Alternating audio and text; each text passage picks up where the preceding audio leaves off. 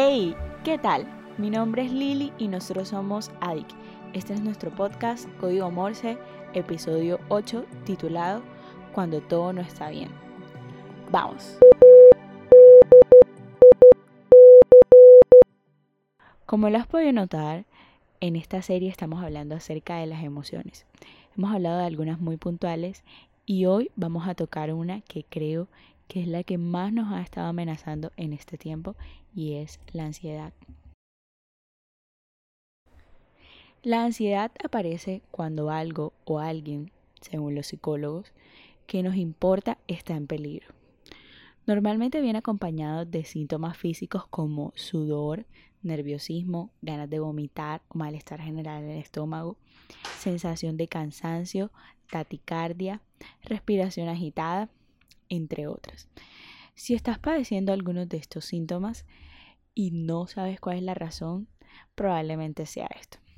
Creo que acostumbrarnos a vivir en medio del COVID, en esta vida coviquística, nos ha hecho replantear muchas cosas. Sin duda alguna la palabra reinventarse y resiliencia han tomado mucho auge en estos tiempos.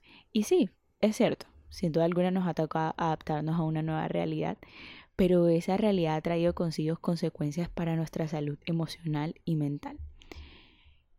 Y bueno, creo que no ha sido fácil pasar de compartir y de convivir todos juntos a estar encerrados cada uno en sus casas.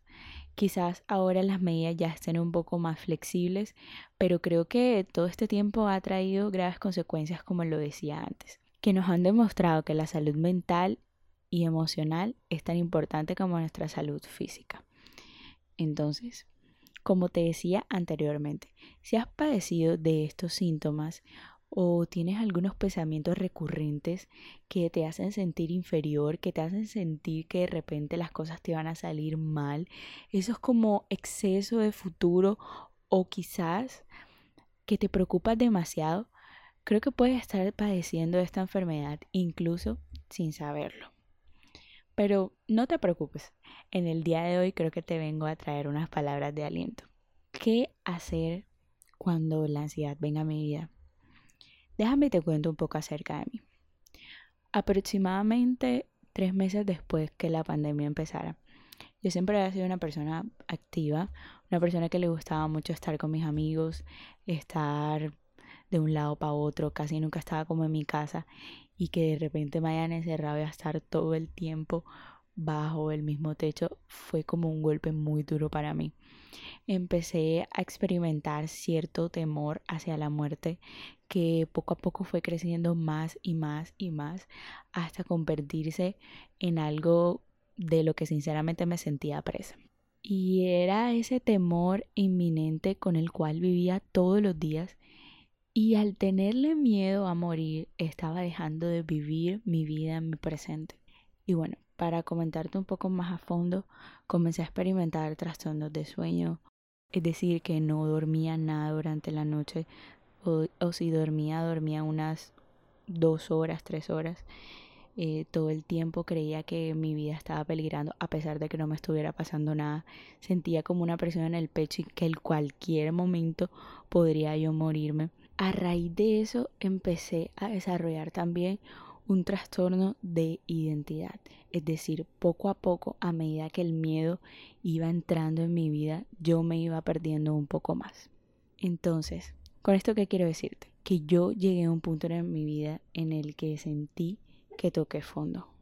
Y me sentía tan sola, tan vulnerable, que realmente el único que pudo sacarme de ese lugar tan oscuro fue Dios. Entonces, Realmente estas son unas palabras de ánimo. Te vengo a contar que no estás destinado a estar en ese lugar para siempre y que ese solamente es un puente, una oportunidad, un chance que Dios usa para convertir ese momento negro, oscuro, gris en un arco iris lleno de chispitas. Pero en otras palabras, podría decirte que Dios usa esas cosas que precisamente creemos que nos destruyen para darnos algo mucho mejor de lo que quizás podríamos imaginar. Dios hace esas cosas para reconstruir cosas de nosotros, para replantear cosas de nosotros mismos y para experimentar su amor y su gracia de una manera distinta. Entonces, es importante que identifiquemos si tengo o no ansiedad. Y para eso hoy tengo cuatro preguntas que te pueden ayudar a hacerlo. La primera de ellas, ¿siento que algo está en peligro en mi vida? Yo por lo menos sentía que lo que estaba en peligro era mi propia vida. Al desarrollar un temor a la muerte, a diario me mantenía pensando que quizás ya el día siguiente no podría estar. La segunda pregunta que te quiero hacer es, ¿realmente está en peligro o es algo que está en tu cabeza? Mi ansiedad realmente era producto de unas mentiras que yo misma me estaba fabricando. Es decir, mi vida no estaba en peligro porque yo estaba en la seguridad de mi casa. Nada me iba a pasar. Y aparte, el Señor cuida de mí y está conmigo entonces yo le tenía miedo a la muerte por mis propios pensamientos, por lo que yo pensaba que podría pasar. Eso era una posibilidad, ni siquiera era algo real, no, no, no era una amenaza real, era una amenaza creada por mí misma. Lo tercero que te quiero preguntar es, si realmente está en peligro, ¿por qué crees que lo está? Y lo cuarto es, ¿está dentro de mis capacidades de solucionarlo? Es decir, ¿Puedo yo hacer algo para mejorar eso que me preocupa o para ayudar a construir algo? Es decir, ¿puedo yo hacer algo para mejorar eso que me preocupa o para evitar que eso que siento que está en peligro no lo esté? Si sí hay algo que puedas hacer, entonces ¿para qué te preocupas? Y esto, como te dije, es un mensaje de esperanza. Es decir, ya sabemos que es la ansiedad, ya sabemos cómo identificarla. Ahora, ¿qué hago cuando estoy experimentando este tipo de sentimiento en mi vida? Lo primero que creo que deberías hacer es tener presente este versículo y es primera de Pedro 5:7 y dice: Pongan todas sus preocupaciones y ansiedades en las manos de Dios, porque él cuida de ustedes. Con esto quiero decirte que Dios venció toda ansiedad en la cruz y que si hay alguien en quien puedes confiar tus sentimientos, tus preocupaciones, tus tristezas, tus frustraciones, tus anhelos, tus sueños, es en Él. En Él puedes depositar toda carga. En Él puedes depositar todo aquello que ha estado afligiéndote, todo aquello que consideras que está en el peligro, porque en sus manos eso está seguro. Quizás en tus manos eso sea un desastre y se vuelva una locura. Entonces, coloca las cosas en las manos de Él. Él cuida de ti, no estás solo. Y aunque creas que estás solo, hoy vengo a decirte que no lo estás. Dios siempre ha estado y siempre estará aunque no lo veas. Quizás deberías ser un poco más perceptivo y verlo en las pequeñas cosas de la vida. Te sorprendería, yo he visto a Dios hasta en un colibrí, pero bueno, ese no es el punto. La segunda cosa que quiero que te lleves en tu corazón es, una vez identificada la causa de tu ansiedad, busca qué dice Dios en la Biblia sobre eso. Y cada vez que te vengan esos pensamientos, atácalos con esa palabra.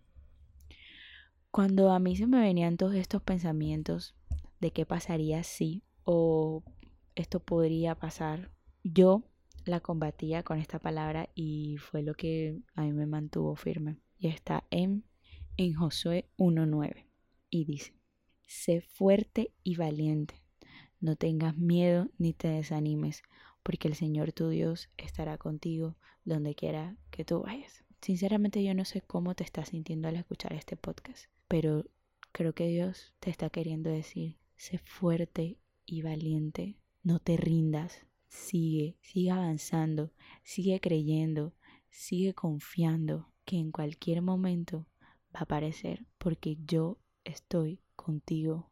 Créelo, confía, no desistas, persiste. Entonces, si hoy estás padeciendo un momento de tristeza, busca qué Dios dice acerca de la tristeza y reconfórtate en esa palabra.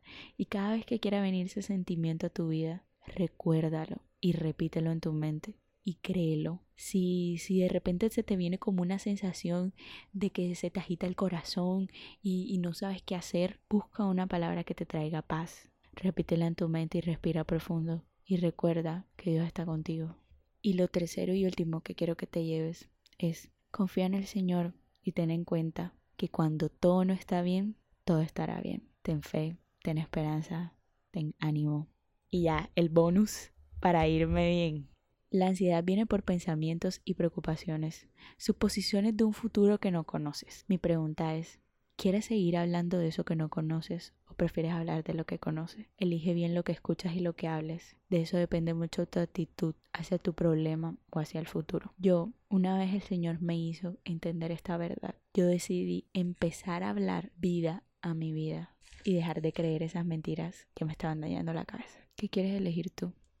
¿Será que quieres seguir creyendo que eres un fracaso y que no tienes un buen futuro y que estás destinado a una vida miserable? ¿O quieres empezar a soñar en grande y decir, Señor, yo no sé cómo va a lograr eso, pero si tú estás conmigo, lo tengo todo? O Señor, mira, hoy mis ojos ven solo destrucción, mis ojos ven deudas. O decir, Señor, hoy yo veo una realidad y no es la que me gustaría estar viviendo porque veo en ella dolor, miedo, tristeza, ansiedad, preocupaciones. Pero hoy yo decido creer que tú me darás mucho más de lo que incluso yo puedo soñar. Y bueno, eso fue todo.